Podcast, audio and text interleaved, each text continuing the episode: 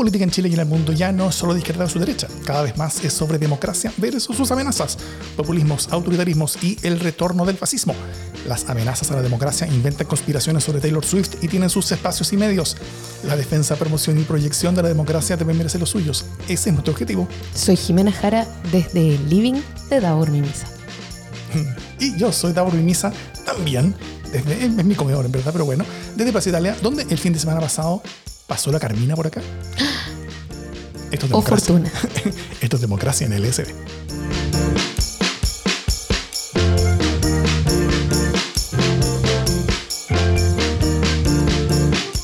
Bienvenidos al último capítulo regular de esta temporada de Democracia en el LSD. Antes que nos vayamos a nuestra pausa de febrero. ¿Cómo estás, Jimena Jara? Muy bien, muy bien. No me tocó la fortuna, la o fortuna, de escuchar Carmina Burana acá, pero, pero hace unas pocas semanas había ido a- al municipal. Son equipos distintos, porque en el Ya. municipal era la, orquesta filarmónica y el coro filarmónico, eh, y acá fue el coro sinfónico y la orquesta sinfónica. Pero dos tremendos espectáculos. Y además esto del, del coro y la orquesta sinfónicos eh, como trepan por Chile. Maravilloso. Me encantó. O sea, por el gobierno metropolitano que es Chile. Qué bueno, buena cosa. Em, bueno, hoy vamos a conversar sobre em, la última patita de las reformas, tanto de pensiones como de ISAPRES, que vimos a fines de enero en el, Congreso en particular y cómo queda el gobierno y cómo queda todo después de eso. Y, eh, y después sobre la noticia que vino ayer del retiro de la vía pública de Ricardo Lagos. Con el dolor de mi corazón voy a hablar del tema. Eh, pero antes, un par de breves noticias de la casa. Se viene pronto el podcast sobre democracia e inteligencia artificial. Ya tuve unas 10 entrevistas con expertos, todas grabadas, ya estoy haciendo guiones y editando capítulos. Se va a llamar Código Democrático. Va a ser su propia serie que tendrán que seguir, que podrán seguir directamente y sus capítulos van a ser publicados primero ahí y unos días después cada capítulo va a ser publicado por el canal de Democracia en el SD. Eh, así que pueden escucharlo todo sin moverse de su escritorio o pueden seguirla directamente para tenerlos antes y en exclusiva. Eh, por redes sociales les vamos a estar contando cuando tengamos fechas y links para empezar a, a- a seguir. Probablemente eh, a inicios de la próxima semana no va a estar el primer capítulo listo, pero espero que durante la próxima semana sí lo esté. Y también eh, el jueves grabamos y enviamos ya el LSD sin censura de enero, que es el capítulo especial de Democracia en LSD que hacemos cada mes en forma exclusiva para nuestros aportantes.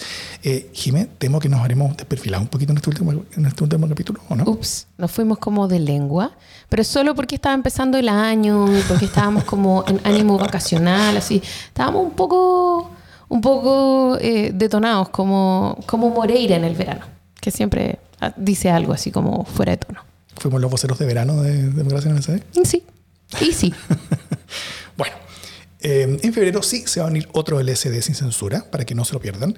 Eh, y cómo convertirse en aportante y recibirlos y poder leer y poder escuchar tanto los que vienen como el último par que ya hemos publicado. Eh, todos los detalles están en las notas del podcast si nos escuchan. Eh, y, y así en la descripción del video si nos ven, pero este lo estamos grabando en vivo sin video, así que no hay video. Pero nos vemos súper bien. Nos vemos súper bien, así que ustedes se lo pierden. Eh, Vamos con los temas de la semana. Vamos.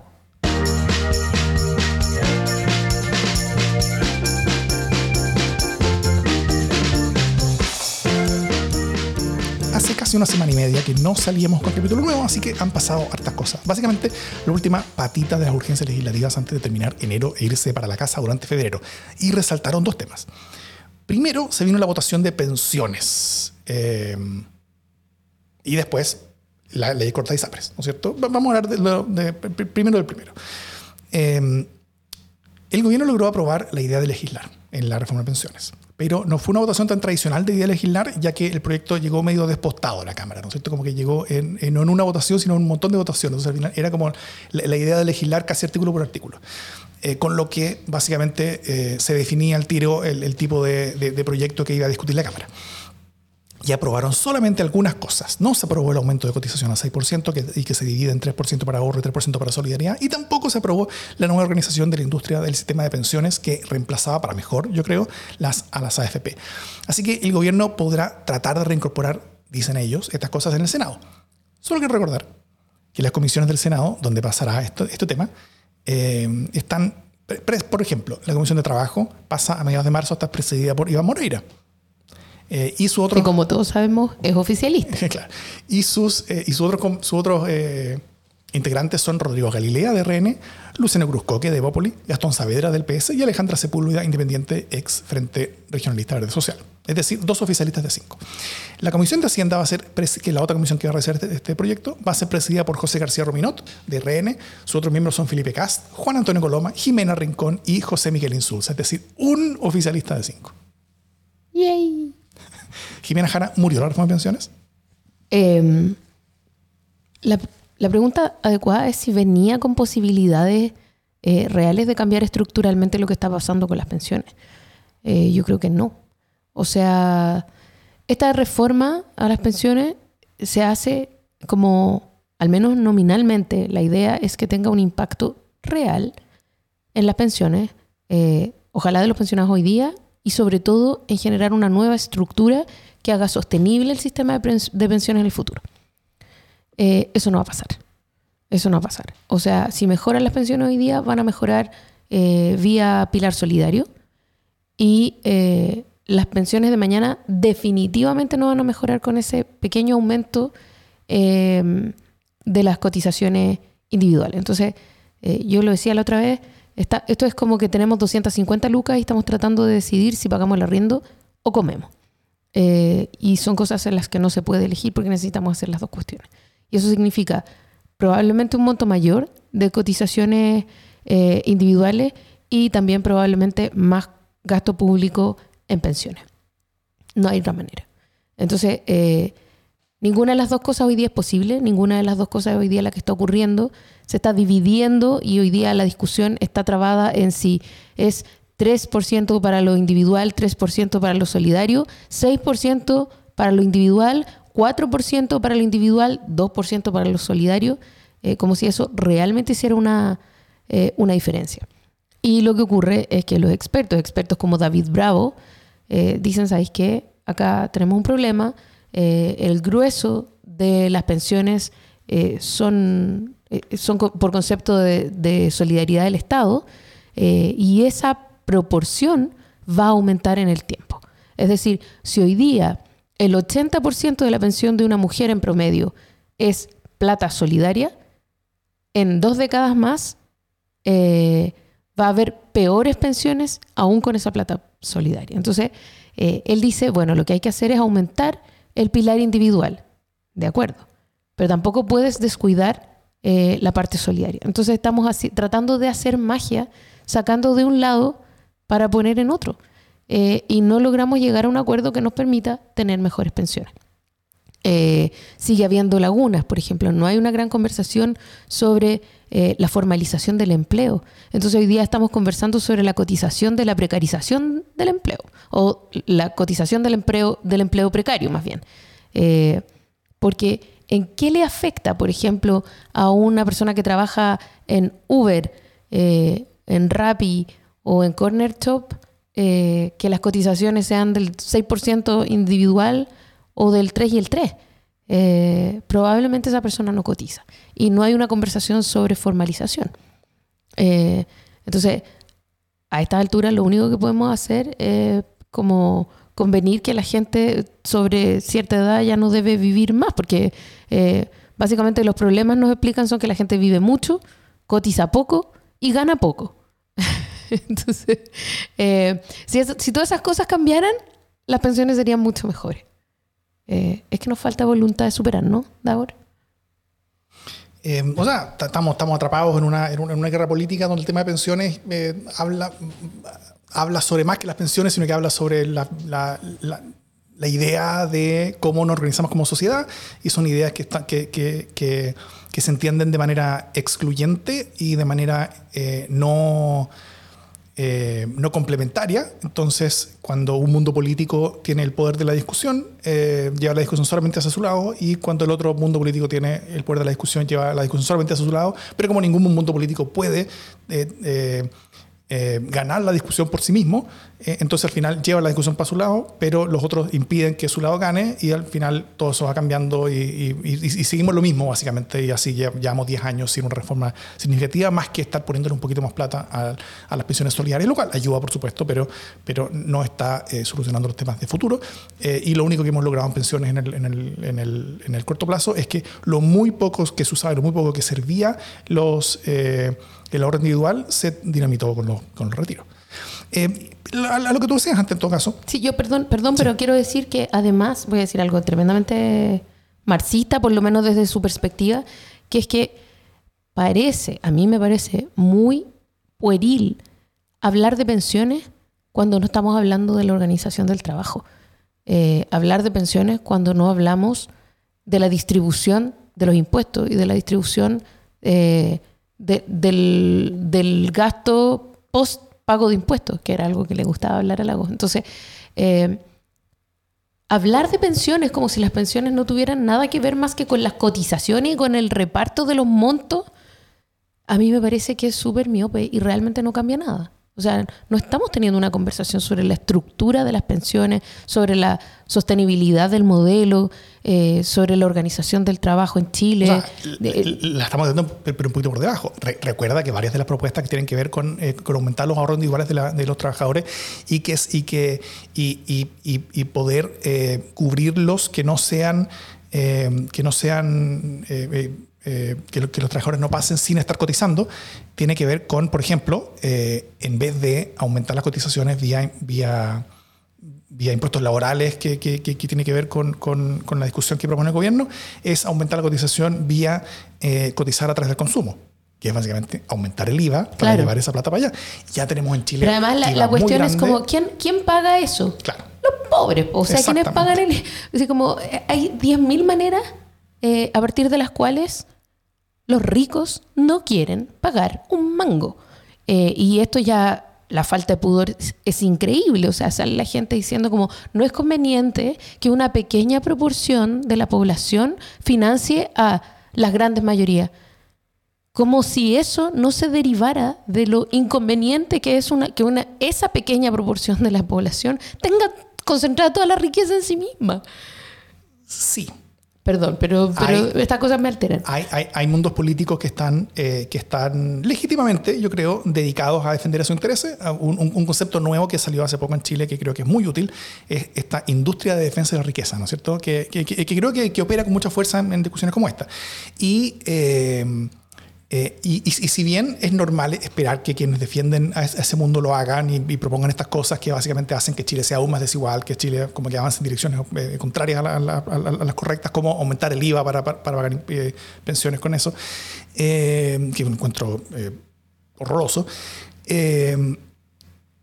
lo esperable sería que las otras personas, los que no son parte de la industria, o que supuestamente no son parte de, esta industria de defensa de la riqueza, fueran un poquito más o menos incompetentes en, empujar sus propias ideas y en, hacer cosas que sean efectivas.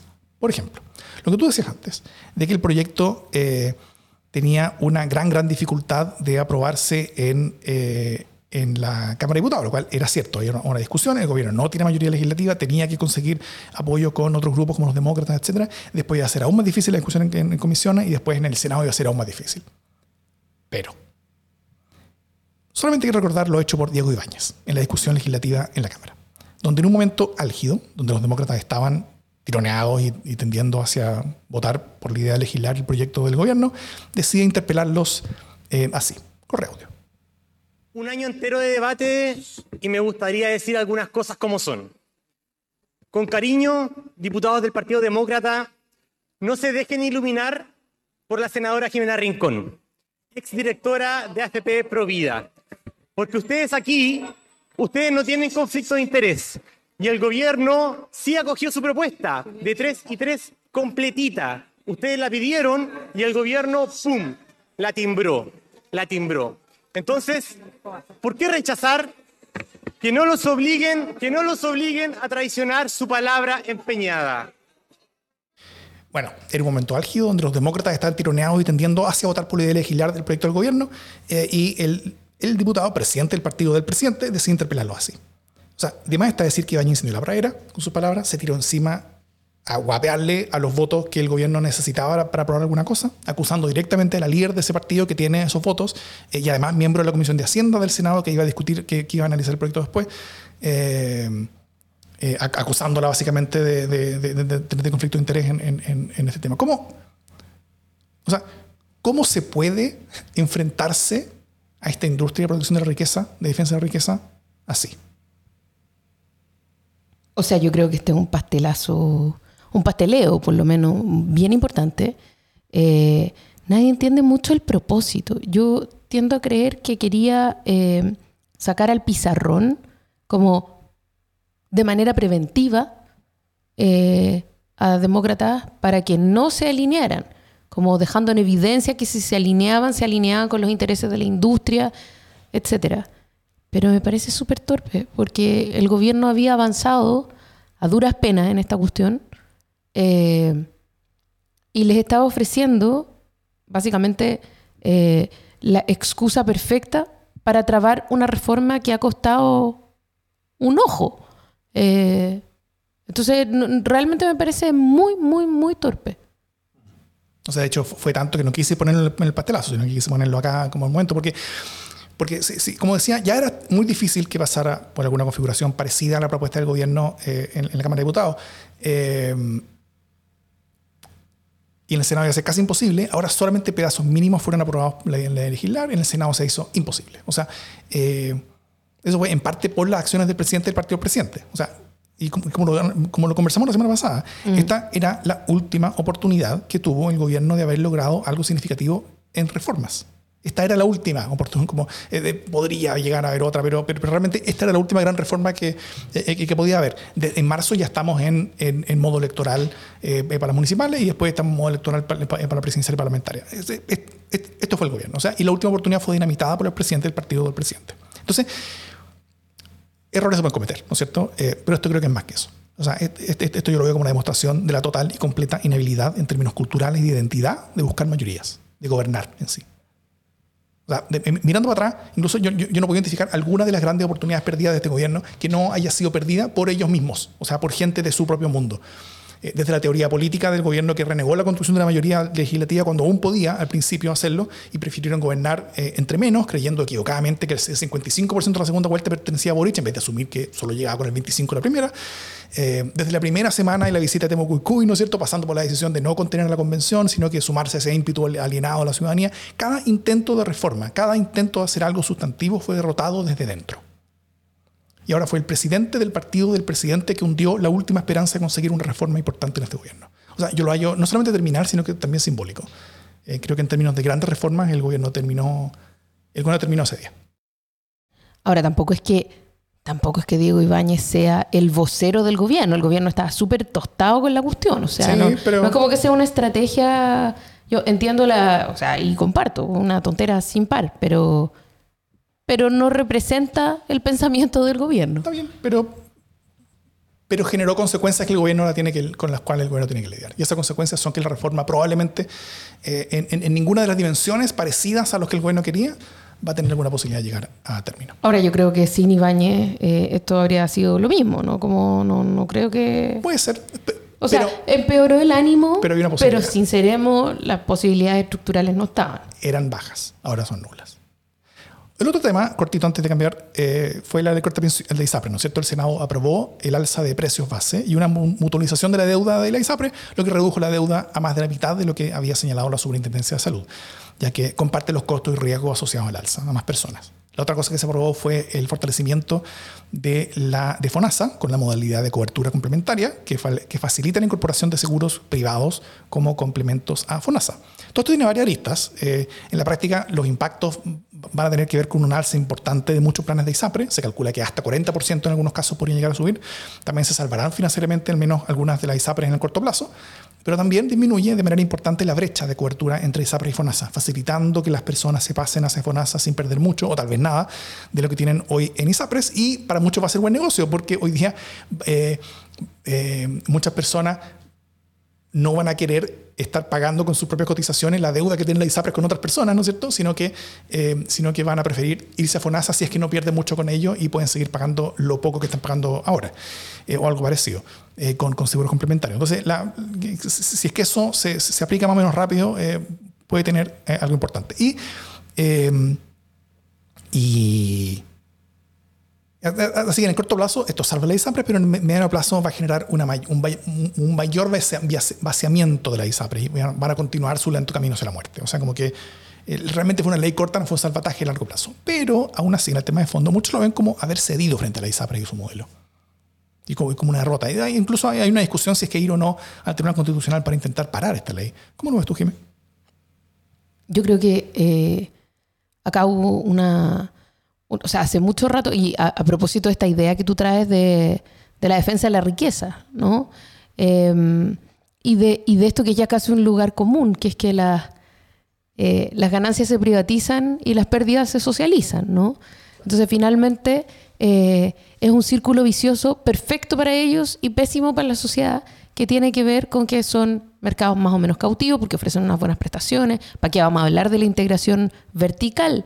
Eh, y de la manera en que las clínicas privadas están defendiendo a las ISAPRES, porque están todas vinculadas, como si fuera una misma cosa, ¿no? Porque las ISAPRES le, deben una cantidad de plata fabulosa a las clínicas, así que si las ISAPRES se mueren, las clínicas también. Porque, Exacto. Entonces, finalmente tienes eh, un, un, negocio que es de otra naturaleza, cual es ofrecer prestaciones de salud defendiendo a, los, a las aseguradoras de la salud, que es una cuestión, no, me parece bien insólita.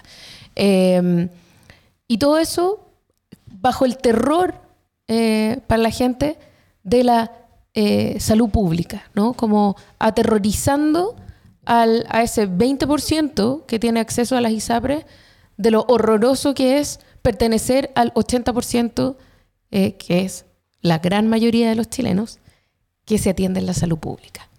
yo agradezco que al menos haya un saludo a la bandera que ofrezca fortalecer eh, la salud pública.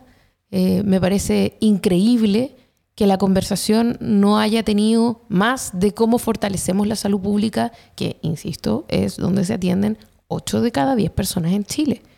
Eh, y entonces el gran tema es cómo salvamos a las empresas para que sigan rentando y prestándole servicios al 20% de quienes podemos cotizar en ISAPRE a mí me da mucha pena. Eh, es otro salvataje, eh, un perdonazo, más bien no es un salvataje, no es que el Estado vaya a concurrir con su plata a salvar a las ISAPRE. Que se propuso, de hecho. Que, por supuesto era lo que habrían querido, ¿no? Eh, es más bien que los cotizantes van a concurrir con su plata a salvar a ISAPRE que básicamente le metieron un dedo en la boca durante más de una década. Eh, porque esto habría sido tan distinto si la conversación hubiera empezado en el 2010, cuando se prohibió el uso de la tabla de riesgo y nadie pescó. Entonces aquí hay una combinación de desidia, de desinterés, eh, de carirrajismo. De asumir que hechos consumados. Eh, por parte, por parte de la ISAPRE y las clínicas, de interés, o sea, de defensa descarnada de los intereses de los privados y de abuso y de abuso sistémico de los propios cotizantes y de la gente. Lo único que te discuto con eso es que si, es que si bien hay algo de lo que tú dices, eh, en el largo plazo la cosa no es de miel y hojuelas para la ISAPRE. O sea, el, el, el, el, círculo vicioso de muerte lenta de la ISAPRE continúa. O sea, que nosotros hablamos de lo altamente ineficientes que son las ISAPRE. Son, son ineficientes, pero, pero, pero también están incorporadas en un ciclo donde mientras los precios siguen subiendo, las las personas que son los mejores negocios para la ISAPRE se van yendo de la ISAPRE y las personas que van quedando en la ISAPRE son las personas que son menos negocios para la ISAPRE. Entonces, y eso implica que los, precios tienen que subir aún más todavía y eso implica que más gente eh, buena para la ISAPRE, digamos, eh, entre comillas, económicamente hablando, se van y, la importancia por porcentual de quienes son, entre comillas, de nuevo malos para la ISAPRE se quedan y eso genera que, que suban más los precios y, así hasta que ya no sea sostenible. Entonces, siguen avanzando en una línea donde, y no solo eso, sino que si bien este proyecto la salva de su deuda puntual de este tema, este proyecto aceleró este círculo vicioso de su propia muerte. Pero imagínate lo increíble que sería que el sistema eh, recibiera a todos, a los sanos y a los enfermos, que es lo que se está planteando hace mucho, eh, que es lo que hace finalmente la salud pública. Eh, qué bonito sería también ponerle esa plata a la salud pública porque no discrimina, pero también porque tiene a los sanos. O sea... y, la, y, la, y la incorporación ahora de los... Eh, de esta modalidad de cobertura, complementaria en FONASA va a hacer que las excusas que había para, eh, como para tirar terror con, con, respecto a FONASA ya no existen, porque tú simplemente puedes contratar un seguro complementario a tu, a tu plan de FONASA, muy parecido a lo que tú ya, mucha gente ya hace con la ISAPRES, eh, y poder ir al, al, proveedor y prestador que deseen. ¿no? O sea, el día que todos los prestadores se allanen a atender eh, por FONASA, realmente se acaba el, el, diferenciador eh, a los prestadores privados. Sí, yo, yo, yo, yo por todas estas cosas creo que, creo que si bien eh, duele un poquito ver el sistema político movilizándose para, para perjudicar a personas, para beneficiar a empresas, sí, sí creo que esto, si es que el objetivo es tener un plan único de salud que sea más justo, que sea más eficiente, que sea que funcione mejor para todos, eh, creo que seguimos avanzando. E, e, este fue un avance en la dirección correcta y creo que eso es nuevo. A diferencia del tema pensión. Yo estoy súper enojada. O sea, como una cosa es que a la larga y por anga o por manga terminen resultando las cosas así. Pero otra cuestión es el dedo en la boca que estructuralmente están tratando de meternos. Y a mí me parece que eso es intolerable. Porque finalmente hay un gap de tiempo en el que los propios cotizantes que tendrían que ser indemnizados van a seguir pagándole a la ISAPRE y van a seguir financiando a la ISAPRE. No, no, no, no, no. O sea, no. Pero bueno, se probó.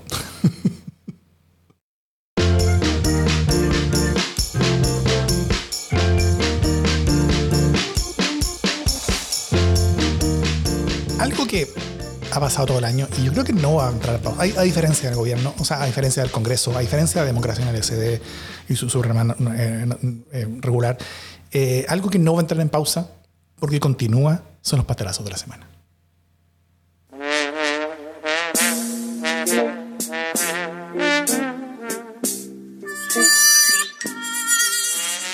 ¿No paran los pastelazos? No paran los pastelazos. No, no se van de vacaciones. ¿Tú tienes un pastelazo?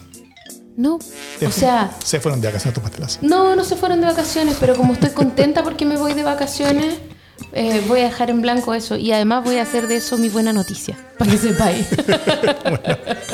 ahorrando un dos por uno. Ahorrando. Eh, yo tengo un pastelazo. El presidente estaba en Chiloé el lunes, en, en y ahí dijo lo siguiente, comillas. En 2023 yo personalmente adquirí el compromiso de habilitar 12 caletas pesqueras a lo largo de Chile con perspectiva de género.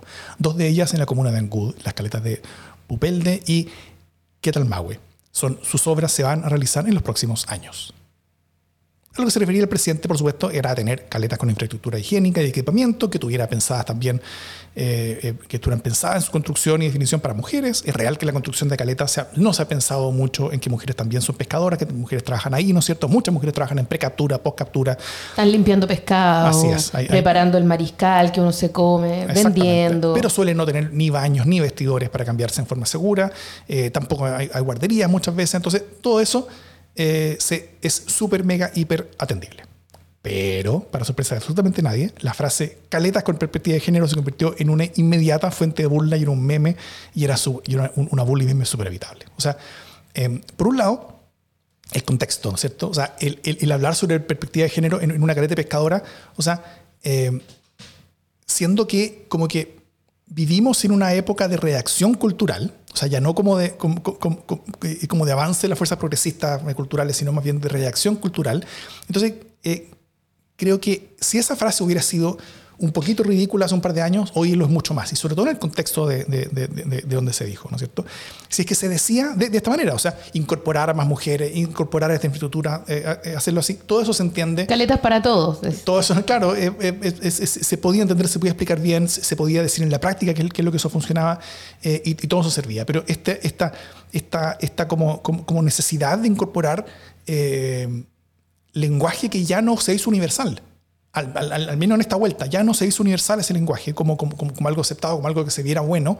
E incorporarlo en ese contexto creo que es, eh, fue eh, innecesario y creo que terminó siendo más perjudicial para la venta de lo que se está intentando hacer que, que, que es beneficioso. Si es que alguien aplaudió eso, eran personas que probablemente viven en otras partes, no en esa caleta, eran, eran personas que probablemente no se dedican a la pesca. Eh, eh, y la mayoría de las personas lo que hizo finalmente fue, fue burlarse. Y quienes estaban ahí mirando, claro, eh, muchos saben de qué se trata, así que, así que aplaudían las cosas prácticas que eso se involucraba, pero el discurso probablemente hizo que muchos se rascaran la cabeza. O sea, esta, esta necesidad de seguir incorporando esta forma de identidad como lenguaje después de su derrota, eh, creo, que, creo que es bien necesaria y creo que, y creo que debería parar. Ya, yo te voy a hacer el contrapunto. Vale. Eh, yo estoy de acuerdo con que eh, el tecnicismo y quedarse en esta lógica como también un poco ideologizada, ¿cierto? En la conversación general de caletas con perspectiva de género, que a lo mejor es una terminología propia de, la política pública. Eh, y sabemos que en la comunicación política los lenguajes técnicos deberían quedar fuera. Esto es parte del lenguaje técnico. Cuando uno dice todos deberían estar integrados, ¿no? nadie debería quedarse fuera de la posibilidad de las caletas. En las caletas hay hombres, hay mujeres. Eh, todos tienen que estar en entornos seguros, aquí tiene que haber infraestructura para todo, en fin. Hay otras maneras de decirlo y yo concuerdo. Eh, Creo que aquí el error es compartido. No, no es que yo diga que está bien decirlo de esa manera, yo creo que no está bien. Y creo que hay maneras mucho más eh, populares y, que, permiten que, que, las propias eh, incumbentes o las propias afectadas, beneficiadas de esta infraestructura se sientan eh, verdaderamente parte del logro y entiendan y lo reivindiquen. creo que esta, esta oleada de memes realmente no ayuda, nada porque eh, repensar la infraestructura desde la perspectiva de género eh, es una cuestión tan importante, tan, tan, tan importante y tan ausente, eh, que sí, yo creo que hay formas mejores de denunciarlo, pero creo que no entrar en el tema y quedarse en la anécdota es un problema para la política pública, porque no permite decir, puta, esto mismo debería ocurrir, por ejemplo, en las ferias. Eh, esto mismo debería ocurrir en La Vega, esto mismo debería ocurrir en otros lugares donde garanticemos la igualdad también de infraestructura, porque garantizar la igualdad de infraestructura en las caletas es garantizar las posibilidades de empleo, eh, es fomentar la empleabilidad de las mujeres y es permitirle su desarrollo de manera integral, que lleven a sus hijos, etcétera. Poner mudadores, salas de lactancia, no sé. Eh, entonces, me parece que burlarse eh, sobre, sobre texto de cualquier cuestión es altamente perjudicial, altamente perjudicial. Y aquí yo voy a volver al 2005, eh, cuando era la, la, campaña de Michelle Bachelet, y ella hablaba de sala cuna y de las salas cunas como desde la más tierna infancia, decía. Ese era como el enunciado. La gente se reía un montón, como, uy, ya, hablemos de sala cuna, cositas que les importan a las minas. Eh, y hubo mucha burla porque ella, en vez de estar hablando de las grandes infraestructuras del Estado, hablaba de las salas cunas, porque es como, es como de pequeña perspectiva, de cosita chica.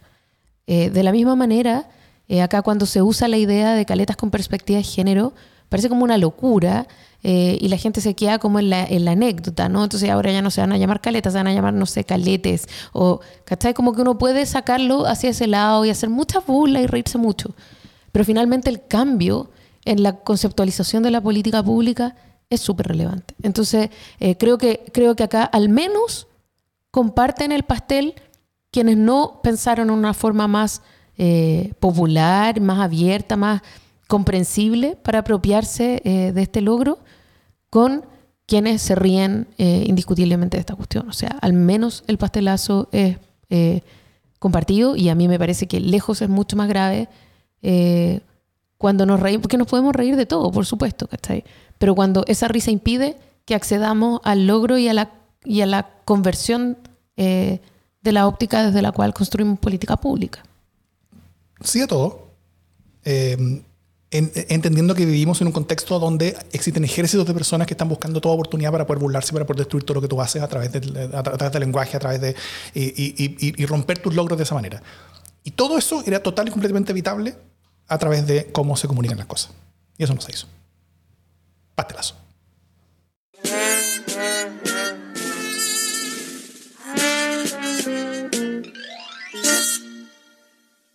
Me llamaron ayer en la tarde, ayer martes, estamos grabando esto el miércoles 31, eh, para preguntarme si podía estar en una entrevista hoy día en la mañana eh, en un medio a propósito de eh, el video que apareció en las últimas horas eh, de Ricardo Lago, expresidente de la República, en el que se despide.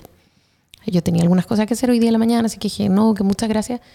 La verdad es que podría haber apretado a mi gente y haber dicho que sí también, pero, pero este es un tema que me, me, me, genera emociones encontradas, eh, entonces prefiero hablarlo aquí, que es mi casa. Entonces no sé si, si te complica, pero yo creo que como que hablemos un poco de, del video de Ricardo Lago. La primera pregunta que quiero hacerte es como, ¿es necesario que Ricardo Lago haga un video para despedirse? ¿Por qué Ricardo Lago hace un video para despedirse de la vida pública y no lo hizo Patricio Elwin? Eh, no, no, sé, no lo hizo Eduardo Frey, que está súper retirado. Eduardo, o sea, tan, bueno, tan retirado no está, pregúntale a los chinos, yo creo que está, está, bien activo. Estoy bromeando, pero, pero como... ¿Qué nos pasa? primero, ¿está bien que haga un video? Eh, y dos, eh, ¿es el fin de una era? o sea, bueno, eh, primero hay, que contextualizar, o sea, Ricardo Lagos tiene una edad que si Joe Biden llega a ganar este, su reelección, Joe Biden va a seguir siendo presidente mientras y cuando supere la edad que, actualmente tiene, tiene, tiene Lagos. Pero, pero yo, creo que Ricardo Lagos probablemente pensó que él quería marcar una diferencia eh, y pensó que, que, ciertos cambios, sobre todo administrativos y prácticos, que tenían que ver con, como, él dijo ahí, la reducción del tamaño y el cambio de casa de su fundación, eh, con, una, con una cierta, mucha menor participación en, en, en, ciertas eh, paneles, foros y cosas en las cuales él, participaba, ¿no es cierto? Él, participa de los, de los elders hace mucho tiempo, probablemente de las cosas que va a dejar de hacer. él escribe columnas bastante, en forma bastante seguida, probablemente lo va a dejar de hacer. Entonces, tal vez es una manera de de, eh, de, él poner su propio relato y su propia marca a algo en vez de que él sean los mismos medios los que digan eh, como que se está como que como que está dejando hacer estas cosas porque está obsoleto, como que, como que alguien más eh, cuente la historia por él, ¿no es cierto? Creo que, creo que hay, hay, hay un buen motivo en, en, el, en, el, en el uno decir las cosas para uno contextualizarlas de una manera correcta y también así aprovechar aprovechar a hacer una despedida en vida, ¿no es cierto? Como que, como que los políticos normalmente no se despiden en vida, sino que se despiden en muerte y, y nunca son testigos de las despedidas y las palabras que, que les entregan, eh, porque esas son, son puestas bien como, como obituarios y como funerales. Eh, así Lagos no tiene que esperar hasta después de su muerte para, para, para poder leer eh, la, la, la, columna de Peña, ¿no es cierto?, que donde, donde, habla maravillas de él. y, y, las muchas columnas que van a salir este fin de semana probablemente también donde, donde se hablan maravillas de él. Eh, así que yo, yo, yo, yo, entiendo por esas cosas multidimensionales como intentar, eh, intentar ponerse adelante de los relatos que se pueden inventar sobre su, sobre su, sobre su cosa, cosa que no se hable sobre su salud, cosa que no se hable sobre... Puede haber un componente de salud, no sé, pero, pero, pero, pero creo que, creo que en, en, una primera medida como que me sorprendió, como dijo, ¿por qué hace eso? Pero después como que le hizo una segunda vuelta y vi varias razones de, que lo sean justificables e entendibles. ¿Tú?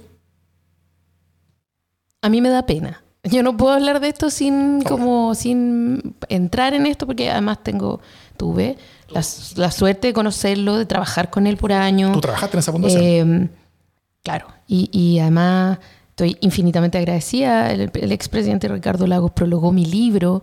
Eh, ahí hay un cariño gigantesco, un respeto y una admiración enorme. Dicho esto, eh, yo creo que es eh, interesante el modo, yo creo que, Ricardo Lago no podía eh, no hacer de su salida de la conversación política un hecho político en sí mismo. Por quién es y por cómo es. Punto. Eh, es un hombre muy apegado a la liturgia. Eh, y además él es consciente que él es el último de su estirpe, ¿cierto? de la misma manera creo yo que, por ejemplo, Raúl Zurita es el último de los poetas monumentales, el último de los poetas como que le cantan a Chile en general. Y después de eso viene un montón de poetas que, que son mucho más focalizados. Otra, otra forma eh, de abordar la realidad.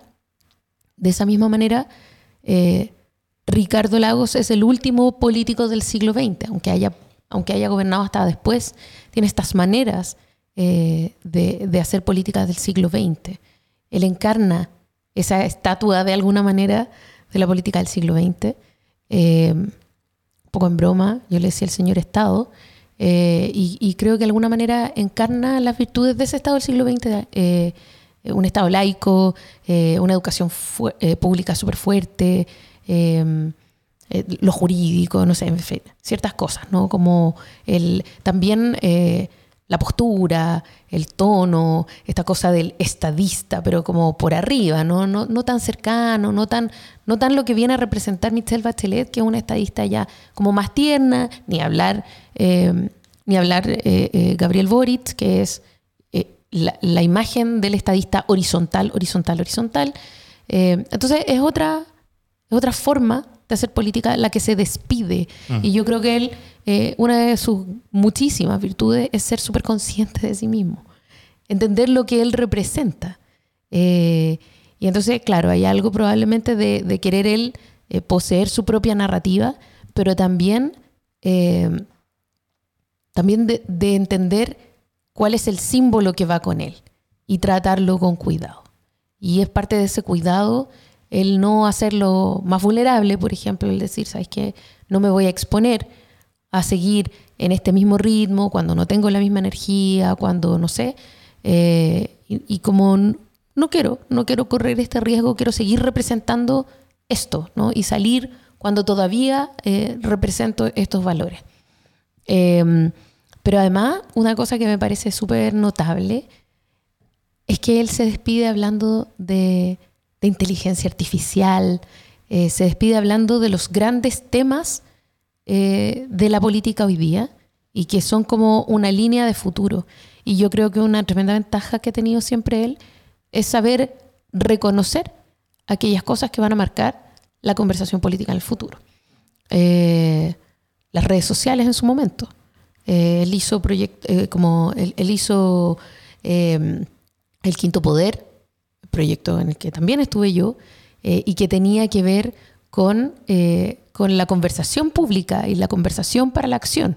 Eh, entonces, siempre supo reconocer cuáles eran los drivers que iban a marcar eh, la política en el futuro. Y me parece que eso es bien interesante. Él armó plataformas para hablar de la constitución con expertos, pero también con eh, el, gran mundo social, estableció formas de encuestar como online, etcétera, ¿no? Fue siempre un entusiasta, ha sido siempre un entusiasta de la tecnología y sigue siéndolo. Entonces cuando se despide, se despide también entendiendo de qué manera se va a transformar eh, la democracia hacia el futuro. Y, eso opera en un nivel súper micro todavía, eh, como una suerte de mini testamento. Bonito. No pretendas que lo critique, de ninguna manera. No ahora. No, a mí me recordó esa, esa, esa, escena con la que termina de West Wing. Eh, alerta spoiler para serie de hace 20 años. Eh, Yo no la vi, no la vi, no puede ser que no la vea. Donde, donde Jet, eh, Bartlett está después de la, de la inauguración, donde se, donde se inaugura su sucesor, no voy a decir quién gana la selección, pero él, él, él, está como en, el, como, en el, como en el Air Force One, que siempre se le presta al presidente para, como para a la casa por, una última vez. Eh, él se está yendo a, New Hampshire, que es como su, que, el estado donde, donde, donde él vivió y hizo, hizo todo su vida.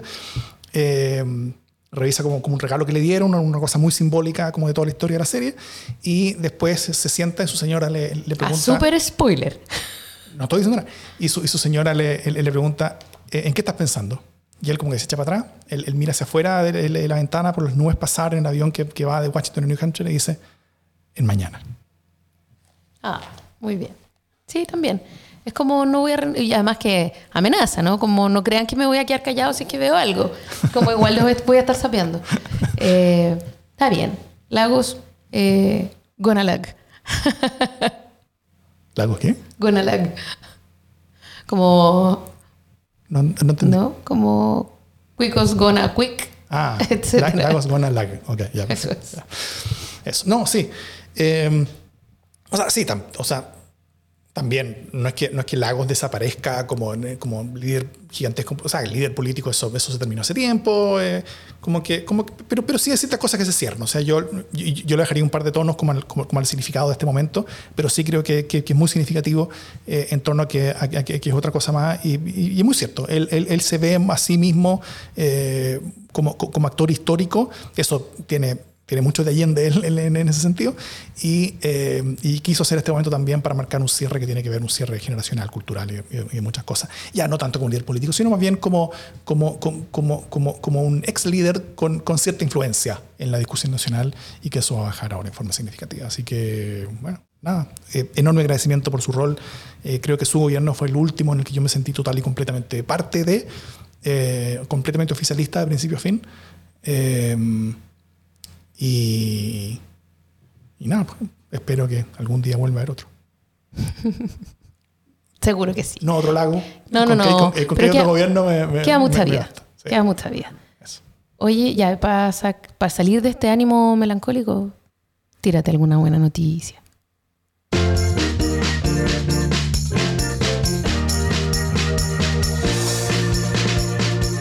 Las buenas noticias buena noticia Jimena Jara. Mi buena noticia es que me voy de vacaciones, que nos vamos de vacaciones, pero que nos vamos a quedar.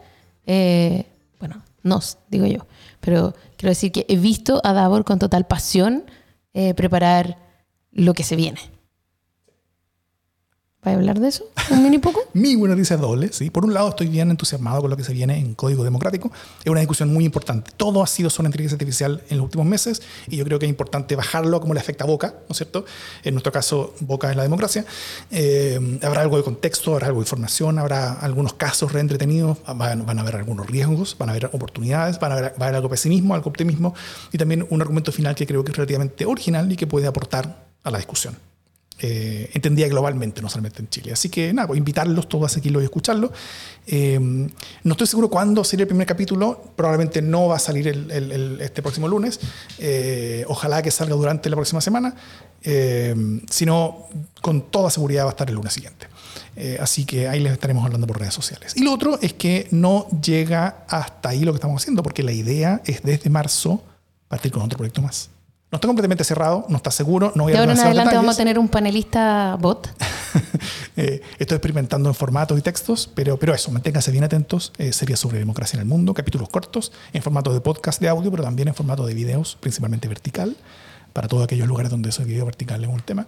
Todo muy modular Así que nada, pues veremos si llegando a marzo tenemos un producto listo para lanzar. Eh, pero por ahora, gracias a todos nuestros aportantes que hacen estos experimentos posibles, e invitarlos a todos quienes aún no están aportando a que se sumen y sean parte de este multiverso de medios pro democracia que estamos haciendo, de a poco montando. Eh, mientras más personas se sumen y más rápido lo hagan, más rápido, lo podremos, más rápido podremos crecer y hacer estas cosas. Así que eso, el 2023 fue lejos el año más grande de democracia en el SD, con más audiencia, con más proyectos, con más alcance, con más ambición, y el 2024 puede ser aún más. Eh, y ya estamos tirando líneas para otros proyectos que podrían salir aún más adelante, 2025-2026. Increíblemente. Así que vamos con todo y ojalá nos acompañen. Con todo, sino para qué, me parece. Eso. Dicho esto. Felices vacaciones. Felices vacaciones. Esto es Democracia en el SD. Nos vemos en marzo.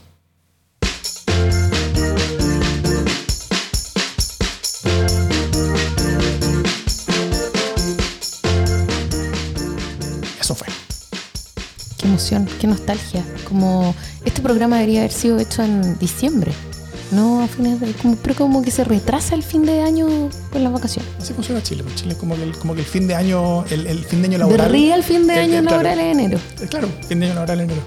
Como que, como que trabajamos en, en, en, en como que en calendario legislativo. Como que febrero es tiempo fuera. Febrero es tiempo fuera, tenemos un mes afuera. Curioso. ¿Cómo eso cómo funciona?